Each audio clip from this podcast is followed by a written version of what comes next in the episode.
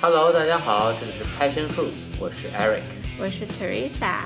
呃，然后今天呢，其实是我们来回答一下我们品牌很多粉丝在问我的几个关于减肥的问题啊。怎么事情一上来就硬广？哎呀，不是，对，就是因为我们我是一个做消费品品牌的创业者啊，对，然后我们品牌有其实有私域号嘛，然后有几个私域号其实是以我的名义。呃，在运营，所以呢，其实呃，我会经常分享在朋友圈分享一些我生活的健康生活方式啊，或者我做的运动啊，然后就会发现有很多粉丝在下面就会留言说，能不能多分享一些减肥的方式。然后我其实总结了一下大概大家的问题，就包括我其实每次会员日我还会去直播跟我们的会员聊天儿，然后在最后他们都会特别想让我来分享这方面的东西。然后三类问题呢，一类问题就是说。说，呃，奇葩的减肥法到底有没有用？然后第二类基本上就是说我为什么我每天吃这么少？我觉得我吃的都不到一千卡，为什么我都不瘦？啊，然后第三个其实就是呃，比如说我很疲惫的时候，或者我半夜想吃零食，我该怎么办？就大概我觉得大致的问题就分为这三类。然后今天我和 Eric 就根据我们自己的一些情况和我们一些呃。知识吧，来就是跟大家分享一下。那你要不先分享一下你听过比较奇葩的减肥法？呃，我听过比较奇葩的一个，呃，不能叫奇葩吧，现在性的就是可能很多人都听说过一个生酮饮食，对吧？这个可能是呃很多人都都知道，很多人都在用的。另一个我认为相对比较奇葩的间歇性进食，嗯啊，然后。我知道最奇葩的是苹果减肥法，就是只吃苹果，什么都不吃，呃，就一一个月或者是六周之内，一个月，对，我知道是一个月或六周之内只吃苹果，然后我也 见过这么做过，所以这是我见过最奇葩的三种，嗯，可能对，我不知道你有什么更更奇葩的。就是听说过更奇葩的方法。我就一个你在说的时候，我就一直在笑。我觉得你这根根本就不奇葩。你先说，对你先说说你这两个吧。我觉得大家可能有些人没有听过，就是生酮和间歇性断食。你先给大家解释一下。啊，生酮饮食是说我只几乎就是只吃肉，然后和蔬菜，呃，然后把所有的碳水给去掉。啊，那你可以随意的吃肉，你包括糖吧？对，呃，糖和碳水这部分都给去掉。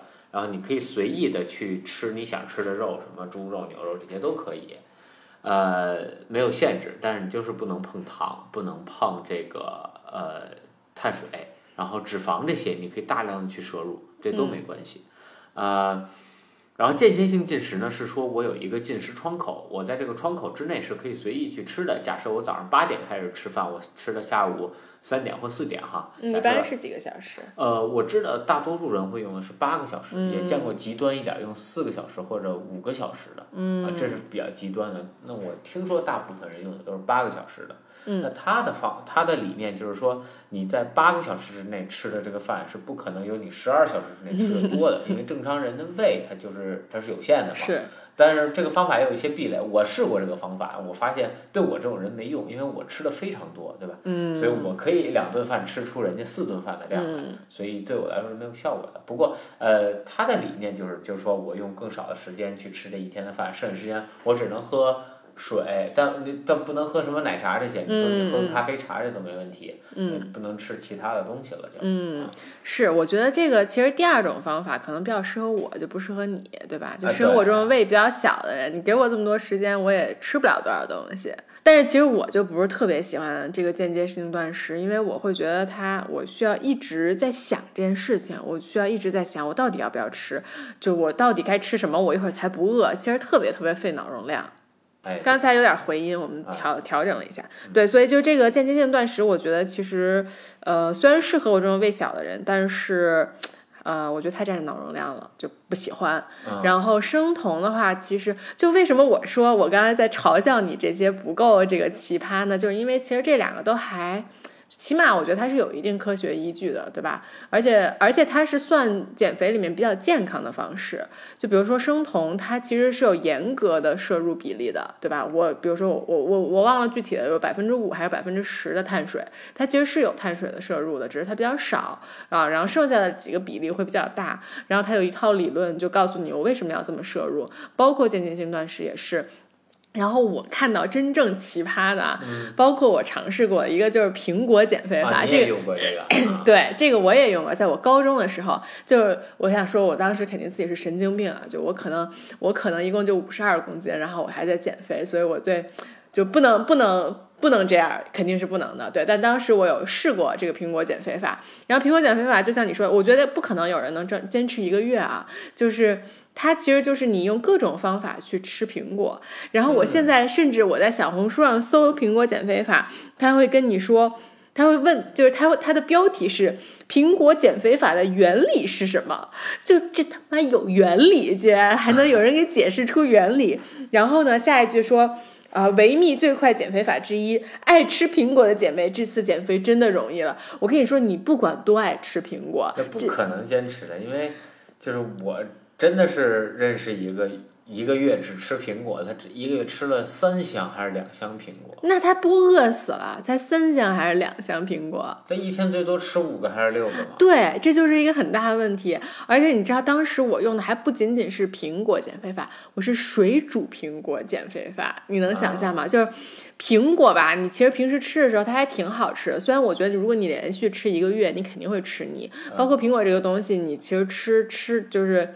你其实吃不饱嘛，说白了，对吧？那肯定。对，然后我那个水煮苹果减肥法，我觉得就是更极端，因为它不仅仅是控制你摄入的量，而且它难吃到就是你根本就不想再吃它。就你知道，平时你吃那个苹果，它是那个脆脆的，然后甜甜的，其实。呃，它比其他水果，比那些很 juicy 的水果比起来，它还是更有一些饱腹感的。但是你那个苹果一被煮了之后，它就只剩酸和软这两个完全没有苹果的，完全没有食欲的两个点，对对对，所以就特别的难以下咽，就导致我最后终止了，是因为我连这个都吃不下去啊。然后第二个，我跟你说，第二个更夸张的是，我在小红书上我就搜快速减肥法，然后呢，很多跳出来的就叫 GM 减肥法，你知道什么叫 GM 减肥法吗我不知道，？GM 减肥法就是 General Motors Diet。就是呃通用汽车真是通用啊！哎，牛逼吧？对，就是通用汽车说是在一九七几年为他们的员工研制了一套减肥方法，然后通过了他们什么食药监的认证，是非常科学有效的。就突然让我觉得，说不定过两年生酮和这个和间歇性断食就会被我这样嘲笑。对，然后他是怎么减肥呢？它是一个七天的食谱，就第一天你能吃水果，第二天你能吃蔬菜，第三天呢你能吃蔬菜和水果，但这里面就排除了香蕉和土豆。啊，就高淀粉、高糖都不行。对，是，然后呃，第四天是吃香蕉和牛奶，第五天是吃蛋白质，第六天是吃蔬蔬果肉，然后第七天是完全不吃肉。啊，啊他还是每天去了一到两项的一个摄入。对，而且我觉得最夸张的是，就是所有人都在说这些方法多么多么的科学，而且甚至是给出一个就是我呃这七天我就能减八斤十斤这样的一个数目。但其实你看到了这个，就我觉得我看到了这个食谱，我第一反应说这就是一个脱水食谱嘛，你就把所有的碳水和钠都排掉了。对吧？你香蕉也是钠含量很高的，你就等于说我把所有其实碳水和钠就是非常吸水的东西，对吧？就是水会在你身体上有浮肿，然后你看起来就会胖，然后你你也会真实的重，因为这些水会留在你的身体里。对，所以其实它这个减肥法，我一看，那它肯定奏效，因为它把你所有吸水的东西都排掉了。那你真正减下去，就算你减了八斤，我觉得有七斤肯定也是，就是真的是水，是你的身体的水分，而不是真正的脂肪或者体重。嗯，对，所以其实我觉得这些很多特别奇葩的方法都是，呃，就是很极端，他们很极端。那你一部分呢，其实就是说我在用一个另外的方式解释科学，因为真正减肥的方式就是热量缺口嘛，缺口，对吧？那另外一个方式就是说我用一个很快很大的数字，几天减几斤来勾引你，我呢也能做到，但是其实我减的是水分，对吧？所以其实我觉得是分大概这两个。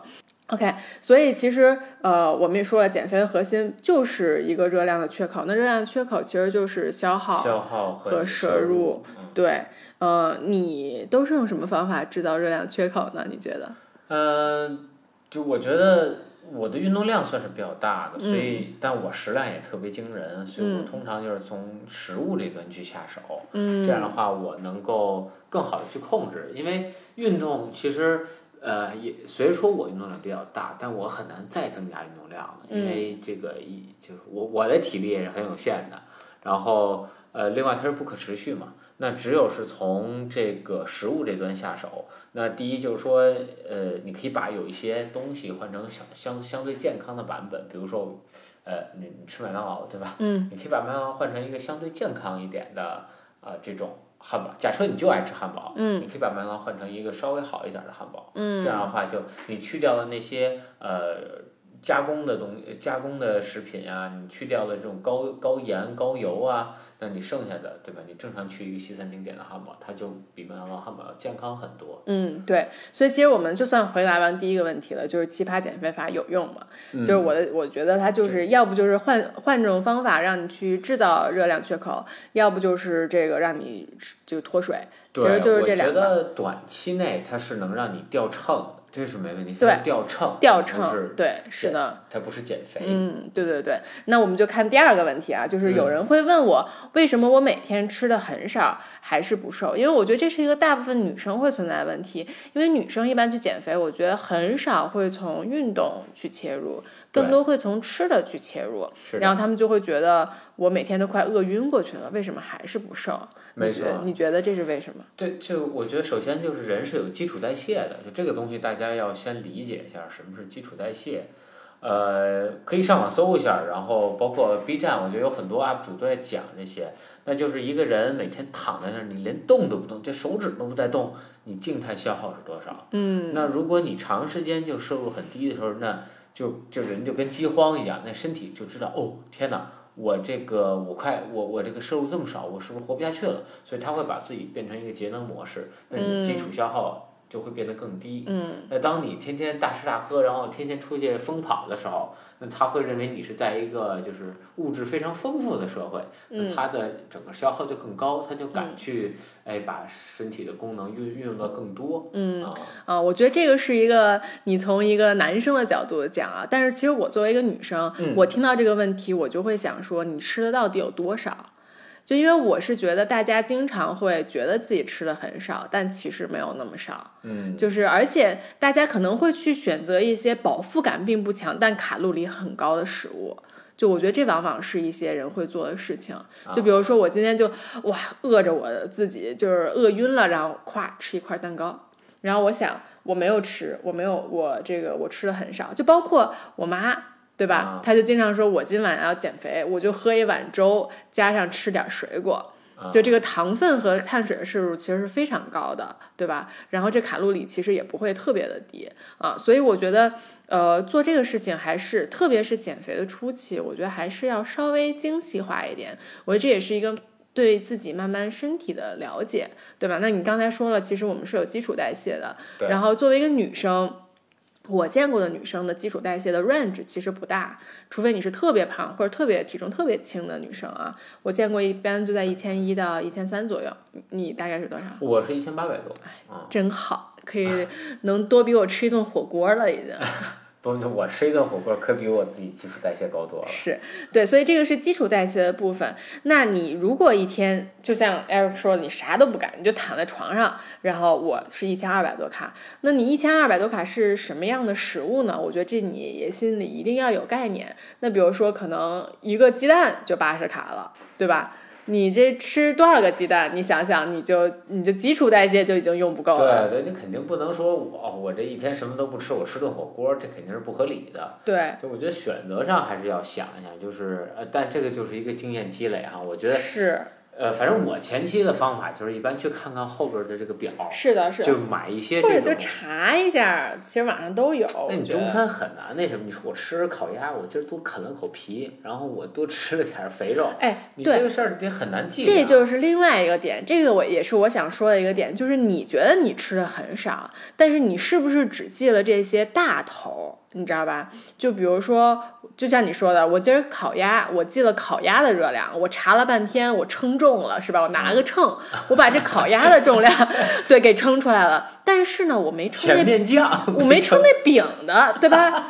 就其实就是很多人我就会算大头，然后就把这些小头给忽略了。就比如说我刚刚说的鸡蛋、对，米饭，以后那个葱都得称一下 吃。对，就是这种小头儿，呃，你觉得可能没多少，就这个五十，那个五十，你加一加，你就一千二的这个 quota 是吧？你加一加，这一千二就没了。所以我觉得很多时候大家会觉得自己吃的没有那么多，但你往往你把这个卡路里加起来之后，其实还挺多的啊。然后所以呢，我还是更建议啊。大家从这个消耗方面去寻找，就你刚刚说，你其实建议大家从吃上面去找嘛。我是更建议女生是从消耗上找。就当然，我觉得去参与一个运动的消耗很难坚持。说实话，如果对，如果你没有一个反人性嘛，对，如果特别是如果你没有一个长期的运动的这么一个习惯来说，我觉得去运动是一个很难的事情。那其实往往我觉得大部分人消呃这个比较忽略的就是那个 NEAT，就是非运动消耗。啊，对，对，我觉得这个其实是一个特别好着手的一点，呃。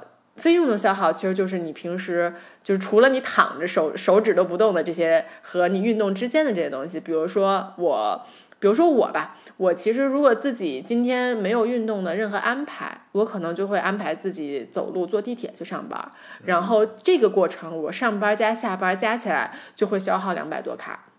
就跟我跑对，就跟我就是花半个小时跑五公里的这个运动量是一样的，其实，所以这个其实是一个特别大的一个重头，包括比如说我干家务，你看我刚才吃完饭以后就没有闲下来的干了好久的家务啊，收行李什么的，这些其实都是呃能帮你消耗很多，特别是女生啊，我觉得，特别是女生，你本来就吃不了多少嘛，对吧？你说我如果今天吃了这个一千五百卡，那其实我就多一点 NEAT 这个东西，我就能制造一个热量缺口。我特同意。然后我特别推荐，如果就是比如说你这一天你那个呃没有任何的运动消耗，你就自己做饭。做饭特别消耗卡路里，因为你首先你一定要站着，再一个你要拿锅，一会儿东拿一个锅，西拿一菜板儿，对吧？然后还得哎切菜，你要做那种切丁儿的菜，还得 对，然后你就做做完饭别闲着，你就立马就把碗给收收拾了，对吧？嗯然后你最后剩点盘子，到之后再刷。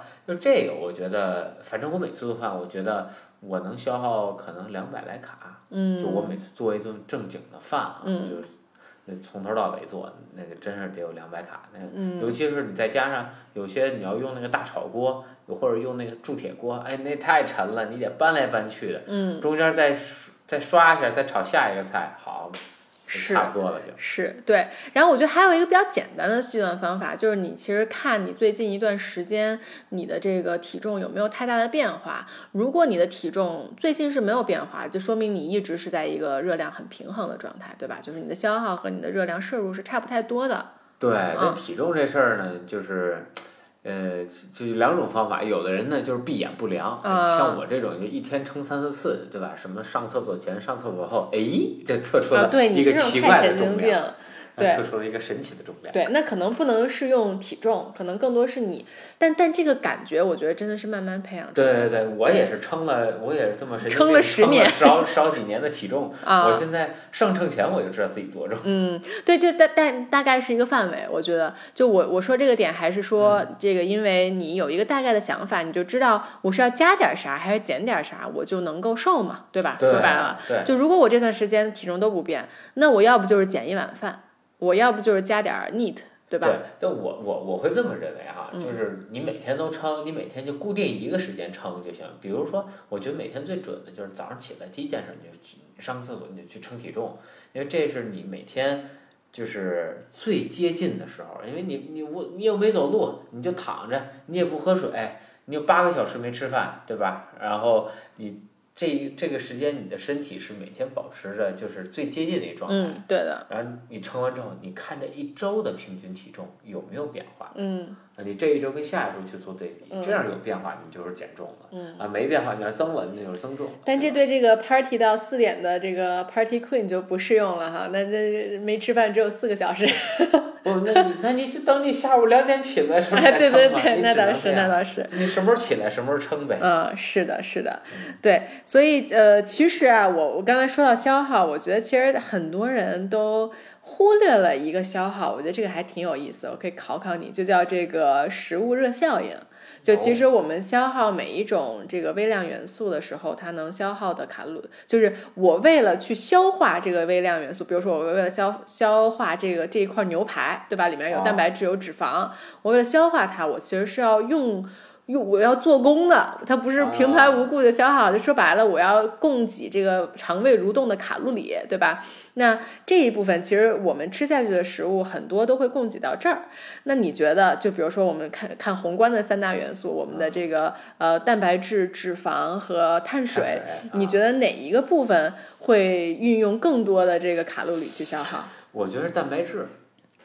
机制为啥你觉得蛋白质？呃，蛋白质是因为你觉得你吃完肉以后就是饱的时间长。就是你肯定啊，对吧？你早上你要不吃，你就就喝碗粥你就出门了。啊，你八点钟喝的粥，九点就饿了。有道理，有道理。你早上吃块牛排，你看看你可能下午都不饿。是，对，确实是蛋白质，而且蛋白质是能消耗百分之二十的。就我吃了一百卡，我八折，哎，对，就是八折的概念，对，就是你吃的所有蛋白质，它的卡路里都是打八折的。那我要是，哎，那我吃点这难嚼的肉，是不是还能再多消耗一点？对，它蛋白质是有一个 range 的，它好像是，其实有些报告会说是二十五还是三十，就甚至会更高。其实二十就已经算是我说的一个比较低的值了。嗯，然后碳水和这个脂肪，就碳水和脂肪是差不太多的，可能就脂肪稍微再低一点点。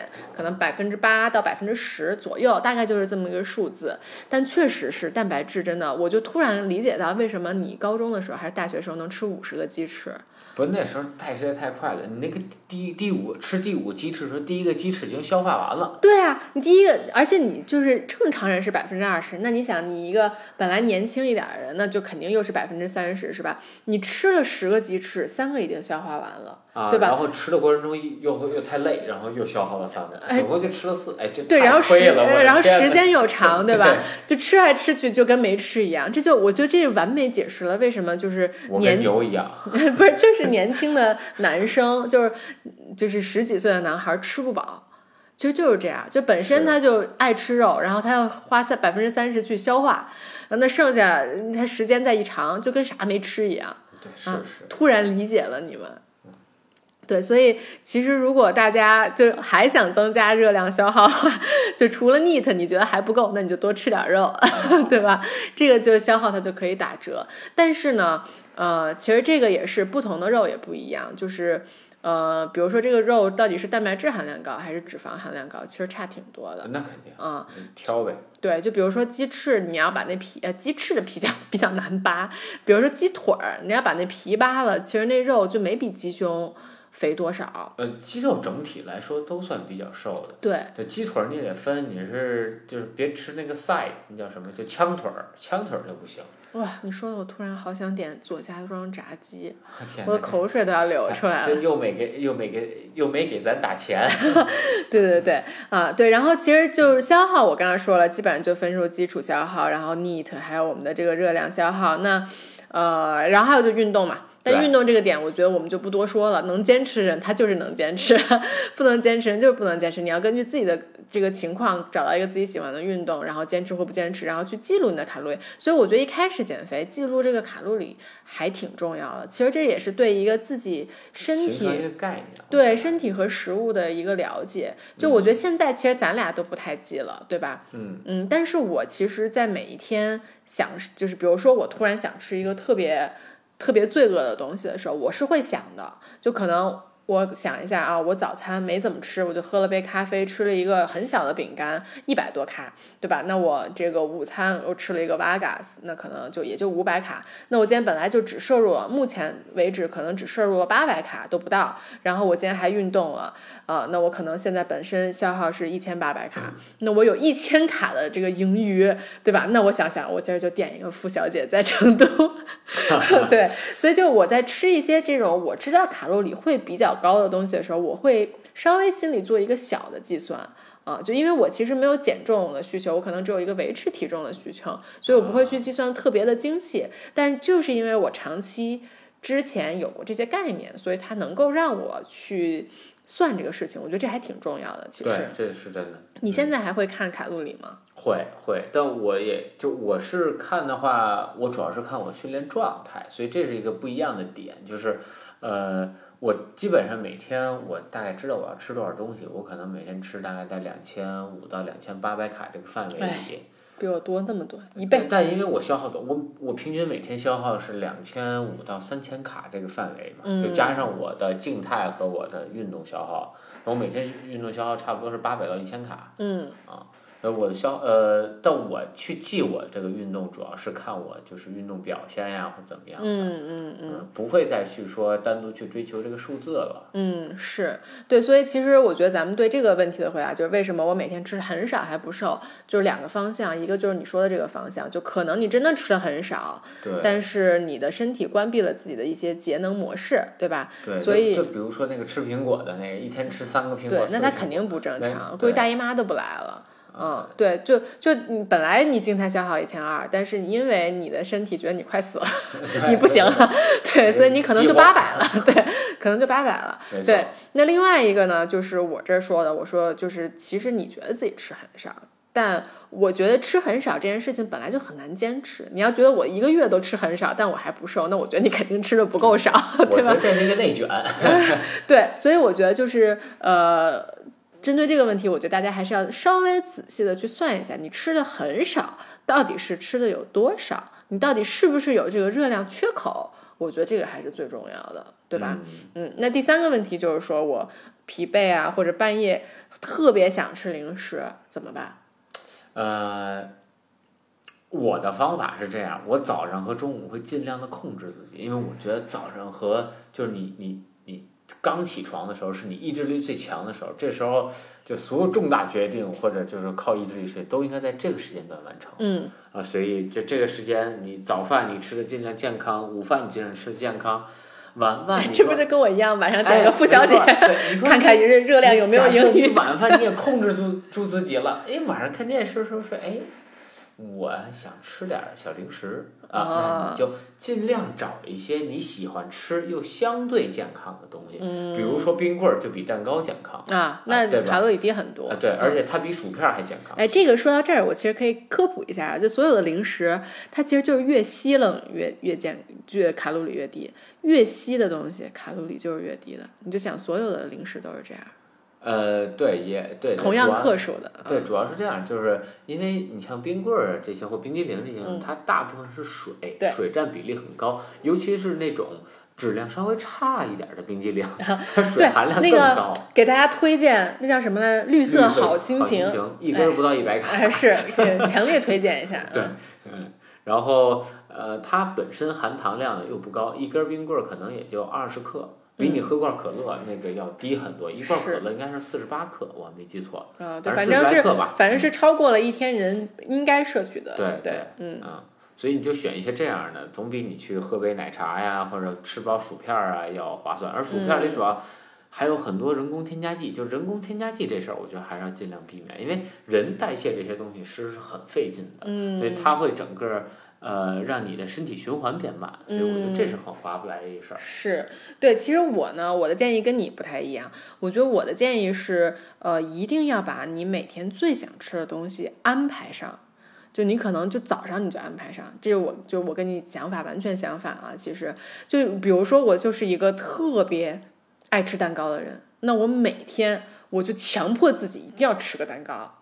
就是你一定要把这个我特别爱吃的这个东西放在你每天卡路里的这个 routine 里面，我觉得这个是很重要的。否则就是我需要用一天的这个精力去控制，我才能晚上吃。我觉得这就是一件非常累的事情。而且万一我没控制住，然后我晚上我还是特想吃，我觉得这样就很容易造成情绪情绪失控，然后去暴但食。不啊，但是哦，好吧，但我想的就是说，你要是早上吃了，你晚上那又空还想吃那怎么办呀？那那我觉得那是你一个非常能吃的情况下，或者你晚上就可以想，我明天早上就有了。那不是背着包着一边沉吗？没有对，但我的意思就是说，你一定呃要从你的整个 diet 里面减去你不喜欢吃的东西啊啊而不是减去你喜欢吃的东西。所以你一定要把喜欢的东西就放在那儿。比如说我就是我一我三天不吃火锅我就难受，啊那你就你就你你可以按三天的卡路里算，因为我刚刚也说了，其实你卡路里。不是必须按一天一天的算，对吧？其实很多人是按一周算的，就我这一周的摄入和这个支出是不是一样的？对，那你可以用三天算，那我每三天就要吃一顿火锅，那我就把其他东西减吧减吧，比如说我就每天早上少吃一口面包，对吧？然后我晚晚饭少吃半碗饭，这对我的这个生活的质量没有任何的减少。对，但是对，啊但是我就就是节节省出来了我吃火锅的这个卡路里，所以我觉得一定要把喜欢吃的东西留住。就我就是特爱喝奶茶，我就是特爱喝那种什么星冰乐这种四百卡的饮料，那我就留着，就千万不能把这些自己特别喜欢的东西给减去，我觉得反而会就是影响心情。嗯影响心情，而且反而我觉得会很有可能让你这个减肥就中途而废。对对对对嗯对，嗯，我同意。对，然后我觉得其实，呃，说到底啊，减肥，我觉得其实是对自己身体特别好的一个认知的过程。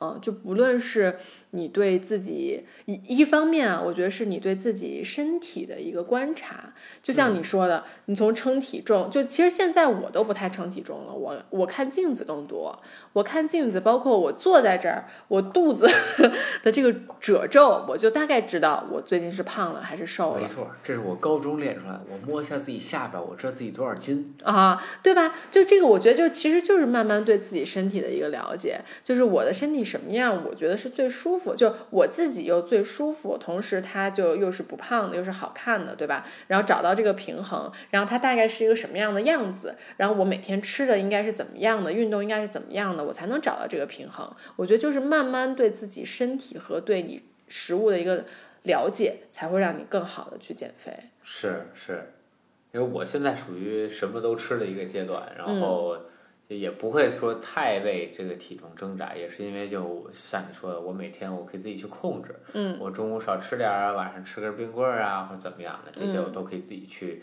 去协调。嗯，那这样的话，其实就进入一个比较游刃有余的阶段。当然，你要如果在一个比如说减肥的比较关键时期，那肯定还是会难受的。包括我，如果现在想减重，也会比较挣扎。是，肯定都会挣扎，对。但我就是还是让大家，我觉得还是建议大家比较科学的去计算。就一开始，我觉得还是非常有必要的。虽然我觉得这个到后面肯定会觉得你特自己特事事儿逼，对吧？但是我觉得在前面 一个学习的过程是非常的有必要的。啊、你作为一个这个 减肥过的人，来给大家分享一下，你觉得减肥最重要的点是什么？我觉得是意志力，啊这真的是意志力，就是你呃，无论是从就是运动这方面，还是从吃这方面，就是呃，我是一个属于精打细算的人，就是能这事儿做到极致，我肯定要往极致上去做的。嗯所以，如果是健身的话，或者说运动的话，我那就是尽量的消耗，正常消耗一千卡，我没瘦下来，我明天消耗一千二百卡，后天一千四百卡。嗯那吃的时候也是，那呃，但吃的时候我会维持几个比较重要的点，就是说，呃，你基础的需求是不能改变的。呃比如说你该摄入蛋白质也好，该需要你的这个维生素也好，嗯或者需要你的碳水也好，这些该满足都满足。是，我觉得这这些都很重要。对，我觉得这些都满足基础之上，哎，那我还有一些剩余，我是喝杯奶茶呢，还是吃个冰激凌呢，对吧？就我我会讲，我会觉得是一个很平衡的方式去往下减，嗯而不是说我突然一下把所有东西都给切掉，我今天什么都不吃了，就开始吃沙拉、吃水煮鸡胸。我见过很多这样的人，然后就都没减了，对。就到现在他体重都没减下来，是我见过的特别多这样的。所以嗯就是这种方法，我觉得不可取的。我觉得就比如说正常你说的，我特爱喝奶茶，我平时喝两杯，我现在就是喝一杯有糖的，一杯无糖，对吧？嗯或者我把那一杯奶茶换成一杯，拿铁，嗯。啊，就这样，我一点一点去造这个缺口，怎么怎么减来，所以它其实还是要靠你意志力，就是哎，我点这一杯的时候，我能不能做到这样？是，对，就是我觉得其实就是我要很从很小的东西开始做，就千万别今天和明天是完全不同的两天，对，就是一点点，我要不就减一点点消耗，对吧？呃，不是加一点点消耗，加一点点 neat，你也别说我明天就跑十公里，我觉得这也不现实，你肯定坚持不了三天，对吧？对，你要不就是减一点点摄入，确实是要比较小的这个数量。然后对于我来说，我其实从从来就没有，除了我那个傻逼的苹果减肥法 那段时间之外，其实是没有什么特别需要特别急速减重的这么一个需求的。所以我大部分时间还是在维持体重。就比如说我可能五十六。五十六公斤啊，我觉得哦，好像稍微有点重，那我可能要减个一两公斤，这也就是最大的一个 range 了。然后这个其实我觉得我大部分时间是在看怎么安排我的卡路里是最呃效率最高的，因为我作为一个这个基础消耗只有一千二，然后胃还很小的人。我其实每天能吃的东西很少，对于你来说，对吧？那我，对我怎么能在这一千五到一千八百卡里面，把我所有的这些宏观的这个东西都摄取了啊？我能摄取够足够的蛋白质，足够的这个就是它的 var variety 要够，同时它的质量也要够。那就是说我今天，比如说我想吃大肠，对吧？嗯，那这是一个没有那么好的蛋白质，对吧？那我是不是？我这个中午就吃点三文鱼，就就它的整个的这个质量的配比，包括它我能不能呃再添加一些更多的微量元素，我的纤维摄入的够不够？其实我现在更多想的是这些的事情，嗯，哎，升级了哈，感觉已经进化了。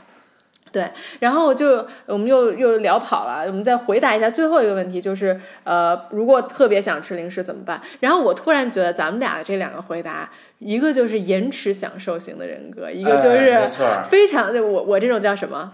就非延迟享受型人格吧。Anyways，对，就是你就是那种我一定要把好的留到最后来吃，我都恨不得睡觉前再吃的啊，就觉得贼幸福这一天是吧？就是我通过了一天的努力，我终于吃到了我爱吃的东西。这就是我最后一个句号，这个一个标准的感觉。对，然后我就是这种就是特别想把提前享受的这种人。我其实一直都是这种人，所以大家一定要 一定要知道自己是哪样的人。就我相信你，你用我这个方式你也不舒服，我用你那方式我我肯定。不舒服，我我都能想象到，我就天天恨不得我一天都在想这个事儿。我今天得控制多少卡，然后我晚上才能吃一个我爱吃的东西。就这个事情对我来说肯定是不可能的。就就其实就像那个间接性断食对我不可能一样，它就占脑容量，我觉得特别的烦心。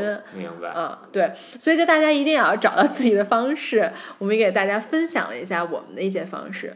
对，所以今天差不多就是这些问题，做一期比较短的分享一些我们这方面的经验吧。没错，主要是减肥这件事儿，我们都没有太就不是太代表性啊，不无论是你还是我，其实都没有说特别急需减肥，或者说有有这种很极端的案例。对，但确实我觉得身边我看到了很多误入歧途的人。所以我也挺想做这期的，一个是就是误入歧途那些我特别嗤之以鼻的这个极端减肥极端减肥法，然后觉得它还特别的奏效的那种。